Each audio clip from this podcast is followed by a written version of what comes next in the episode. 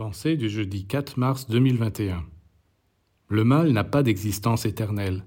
Il existe en tant que mal dans la mesure où le Seigneur lui a donné ce droit d'exister. Mais quand il lui ordonnera de disparaître, il disparaîtra. Le bien seul est éternel, le mal est passager, mais nous, les humains, nous n'avons pas le pouvoir de le faire disparaître. Seul le Seigneur lui-même a ce pouvoir. Dieu n'a donc pas besoin des humains tellement faibles, chétifs et ignorants pour l'aider.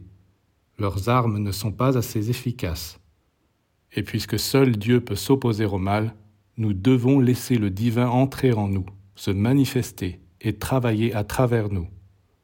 C'est lui qui se chargera de remplacer le mal par le bien.